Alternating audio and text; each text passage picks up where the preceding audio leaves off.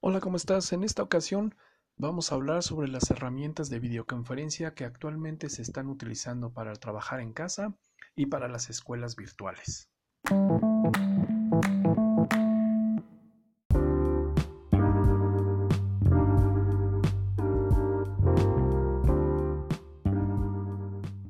Hola, yo soy Beto García de TT Apps y en esta ocasión vamos a hablar de las tres herramientas de videoconferencia que se han utilizado con mayor auge en esta época de pandemia en México. La primera de ellas es Zoom. Esta es una aplicación que es relativamente intuitiva y que funciona en cualquier plataforma, ya sea Windows, ya sea Mac o incluso en dispositivos móviles. Esta plataforma ofrece la alternativa de poder compartir las pantallas, poder compartir videos, llevar un control de registro de quienes están dentro de la sesión, poder tener un, chat y también ofrece la facilidad de poder eh, generar cuestionarios o lo que se llaman también exámenes virtuales. Estos exámenes se pueden poner eh, bajo un timer y esto permite a los profesores que puedan funcionar como un examen típico, ya sea con preguntas abiertas o de opción múltiple. Esta plataforma ofrece también la alternativa de poder compartir la pantalla. Esta opción lo que ayuda es a poder ejecutar una presentación de PowerPoint y compartirla con todos los asistentes. Al mismo tiempo, tiene dos tipos de perfil. El perfil de host y el perfil de attendee o eh, invitado. En el caso de un invitado, ellos solamente van a poder compartir su video de cámara, de webcam, y su audio. Al mismo tiempo van a poder compartir mensajes a través del chat y poder contestar los exámenes o cuestionarios que se pongan allí en línea. Al mismo tiempo puedes generar un chat de manera privada y eso permite tener una conversación entre los asistentes sin que la demás audiencia se dé cuenta. El perfil de host es el único con los privilegios para poder compartir la pantalla. También existe el co-hosting. Este es un host invitado o un host asociado. No va a tener el control de la sesión, pero sí va a poder compartir su pantalla. El host es quien eh, sería el dueño de la, de la propia sesión y es quien puede determinar cuándo se acaba o cuándo inicia. También cualquiera de las dos versiones de host tiene los privilegios de poder descartar o sacar a un usuario de alguna de estas sesiones. Sin embargo, como toda herramienta de Internet, Zoom depende mucho de la calidad y del ancho de banda que se tenga eh, en los accesos a Internet. Si bien el video se comprime y se, eh, se aprovecha y se trata de evaluar en lo menos posible la saturación del ancho de banda internet, sí es muy susceptible cuando se tienen sesiones simultáneas que actualmente pues se están llevando en muchas de las casas. Cuando se tiene uno o más alumnos en una sesión independiente. Zoom tiene también una gran ventaja. Permite registrarte y abrir una cuenta de manera gratuita. Sin embargo, esta opción gratuita solamente te permite llevar a cabo sesiones con un máximo de 40 minutos. Pero sin embargo, estos 40 minutos pueden ser muy bien aprovechados y mantener un perfil gratuito para muchas de las escuelas que actualmente se encuentran en pandemia.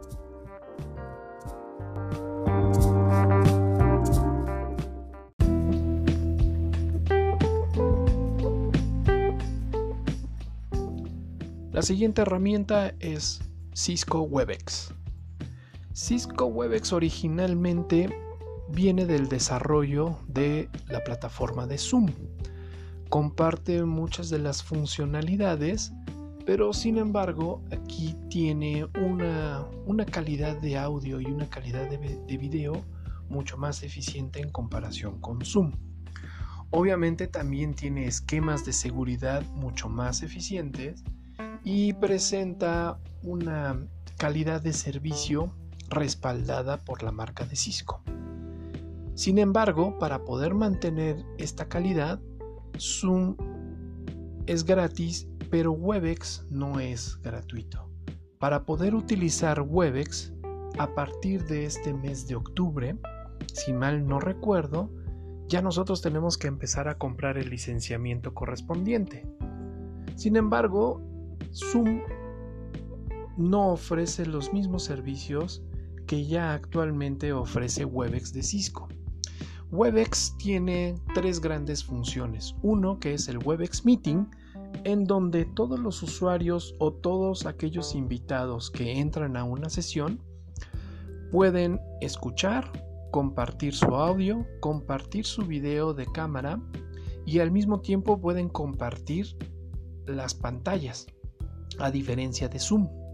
En este caso de Webex, cualquiera puede compartir su pantalla cuando está en la modalidad de Webex Meeting. Sin embargo, también tiene una limitante de capacidades o de asistencia dentro de un meeting. Pero una gran funcionalidad es de que se pueden compartir archivos, además de que eh, tiene el chat activo.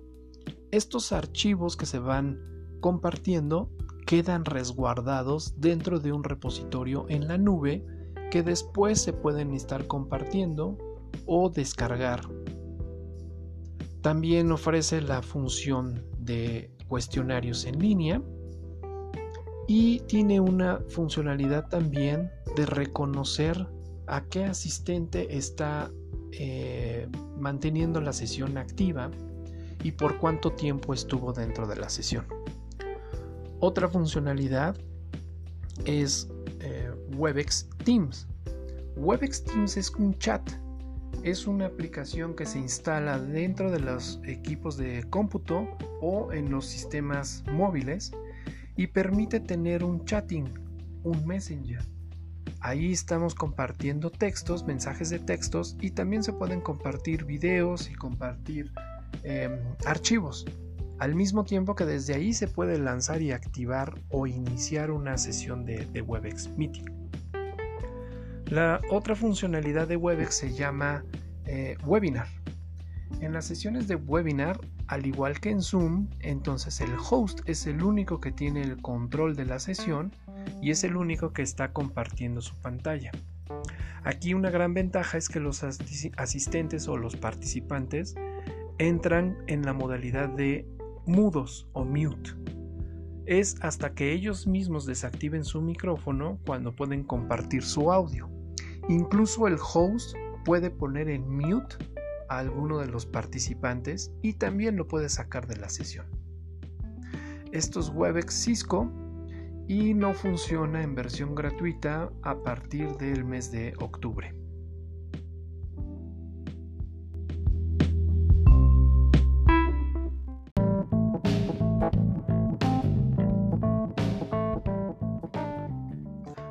Bien, a partir de este mes de octubre acaba de anunciar Cisco que lanzó una nueva versión de, Webex que se llama Classroom.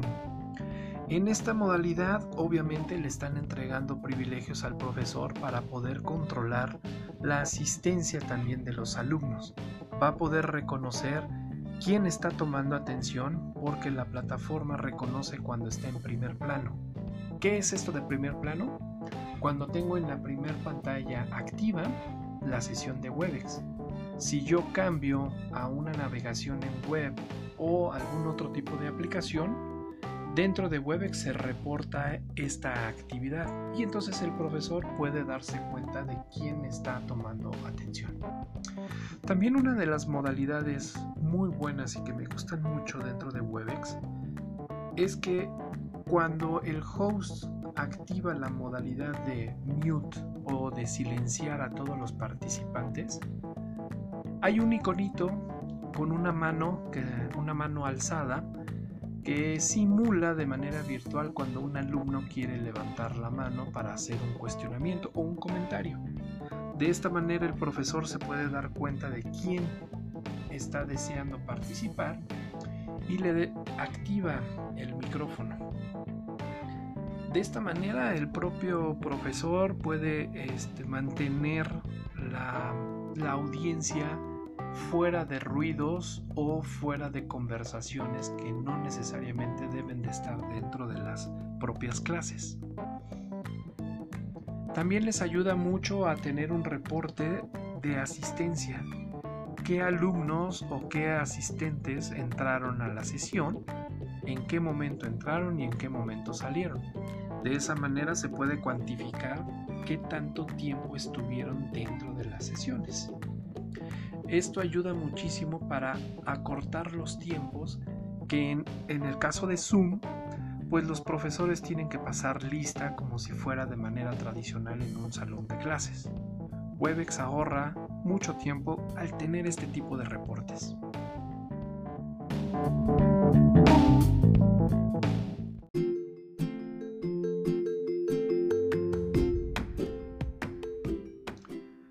La tercera y última herramienta es Microsoft Teams. Una de las grandes ventajas de esta herramienta es de que ya viene incluida en cualquier versión de Office 365. Quiere decir que cualquiera que tenga ya instalado Office en sus computadoras automáticamente tienen acceso a esta plataforma. Sin embargo, creo deben de tener su licenciamiento asociado en un grupo para poder tener acceso a esta herramienta. Sin embargo, también cualquier persona, ya lo he comprobado, puede ser invitado o puede ser agregado a una sesión fuera del grupo de trabajo de Microsoft. Si bien es cierto el tener versión gratuita, ayuda a que muchas personas estén dentro de la sesión y se vaya proliferando el uso de la herramienta, también no garantiza el que se tenga una calidad de servicio aceptable. Recientemente, el 28 y 29 de septiembre, la plataforma de Microsoft tuvo una afectación y no permitió tener sesiones en vivo o incluso había sesiones activas en donde los usuarios empezaron a perder conexión o ya no podían participar en esas sesiones. Eso se tradujo en que los profesores lo entendían como una inasistencia en las sesiones. Sin embargo, no fue hasta ya muy tarde que se dio el reporte y se anunció a nivel mundial de que Teams estaba fuera de servicio. Teams también funciona como un módulo o una aplicación de chat dentro de los dispositivos móviles y dentro de la em, de las plataformas de texto. Una de las grandes desventajas es de que cada vez que tenían o que entraba un participante, el profesor tiene que admitirlo o el host de la sesión lo tiene que admitir. Se tiene que seguir un proceso de configuración o de setup para que ya en automático no se tenga que hacer este proceso de admisión. Pero sin embargo hay profesores o hay eh, usuarios que no conocen la manera en cómo hacer este tipo de configuraciones y se deja por default la opción de que siempre se tiene que controlar la admisión. Esto se traduce en que si el host al mismo tiempo es el speaker o es el ponente, pues tiene que estar atento de qué personas están intentando accesar a la sesión además de mantener pues la concentración en la conversación que está intentando dar o en la exposición que está dando. Eso se traduce en que es un distractor y en muchas ocasiones se le pierde el famoso hilo de la conversación y tiene que preguntar o retomar en qué se quedó. Teams es una muy buena opción para aquellas escuelas que pues no tienen la facilidad de poder otorgar o de poder comprar un licenciamiento de Webex o de Zoom y optan por una herramienta que les permita tener sesiones más allá de los 40 minutos que Zoom ofrece de manera gratuita. También eh, al tener una sincronía de Microsoft Teams con la licencia de Office 365 permite compartir documentos en la nube a través de la activación y desactivación del sharing de archivos. Con esto los repositorios se pueden editar al mismo tiempo o de manera simultánea entre varios usuarios. También ofrece una compartición en lo que se llama OneCloud. No, perdón, OneDrive. OneDrive es el servicio de repositorio de archivos en la nube de Microsoft y ahí se pueden ir guardando todos los documentos que los invitados van editando y al mismo tiempo se pueden compartir a través de un link sin la necesidad de estar compartiendo los archivos a través de un correo electrónico o a través de un sistema de mensajería instantánea. Microsoft Teams es una muy buena herramienta, pero a mi criterio personal no ofrece una muy buena calidad tanto en el audio como en el video.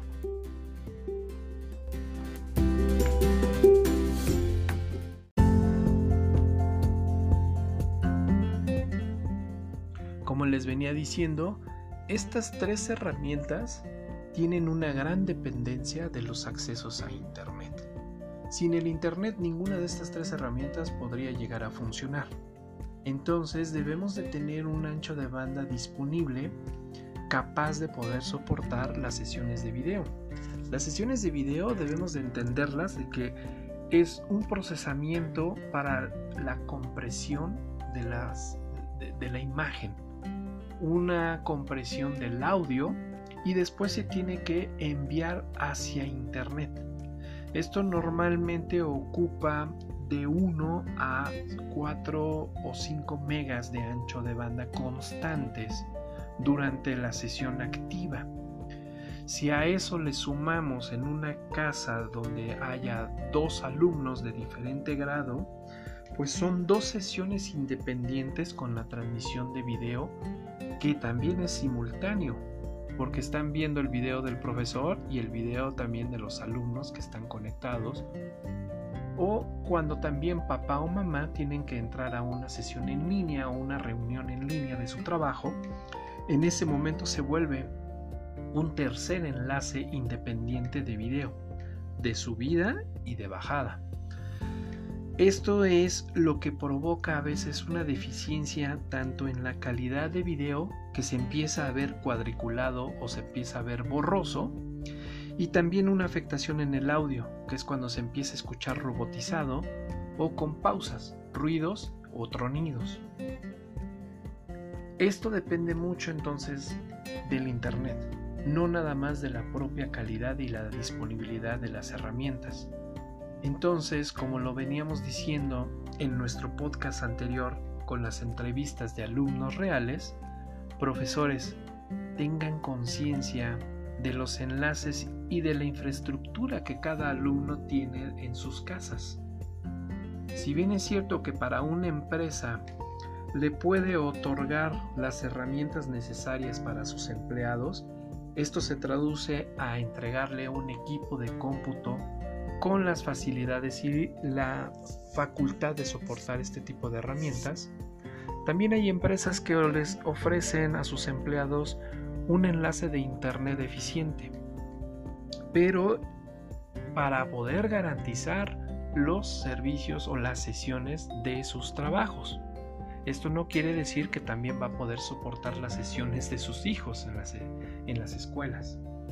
Entonces es necesario a veces invertir un poquito más en contratar un servicio de Internet con una calidad mucho más amplia o en otros casos, para aquellos papás y mamás con mayor experiencia en la tecnología, poder contratar un segundo enlace con un proveedor independiente para poder garantizar tener dos caminos de salida a Internet y concentrar la salida o controlar la salida con lo que se conoce en un balanceador de cargas en el que todos en casa lo ven como una sola salida a Internet y el balanceador es quien va, como su nombre lo dice, balanceando el ancho de banda de Internet hacia uno u otro camino.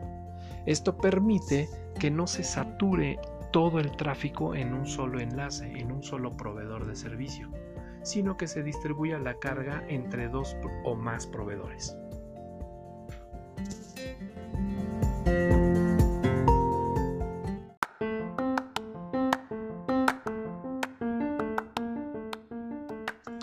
Ahora bien, aunque estas tres herramientas son muy intuitivas, algunos profesores principalmente han experimentado algunas dificultades en su uso. Y el activar y desactivar micrófonos, activar y desactivar las cámaras o incluso compartir las pantallas ha venido a ser un gran reto. Pero no se rompan mucho la cabeza. En estas tres herramientas existen dos iconos importantes. Uno que trae justamente el dibujo del micrófono y el segundo que trae un icono de una cámara. Esos son los dos iconos que deben de estar manejando y controlando principalmente. Cuando están en color rojo es que están desactivados. Cuando están en color verde o en color transparente es que están activos. Es muy fácil. Yo lo que les recomiendo es que tengan alguna sesión de prueba con alguno de sus alumnos o con alguno de sus hijos y empiecen a darle clic en todos los iconos que vean disponibles dentro de cualquiera de las tres plataformas. Empiecen a identificar qué funciones y acciones van ejecutando y conviértanse en todos unos maestros Jedi de las aplicaciones de videoconferencia. Yo soy Beto García y espérenme en nuestro siguiente episodio con algunos tips y consejos tecnológicos en este mundo digital.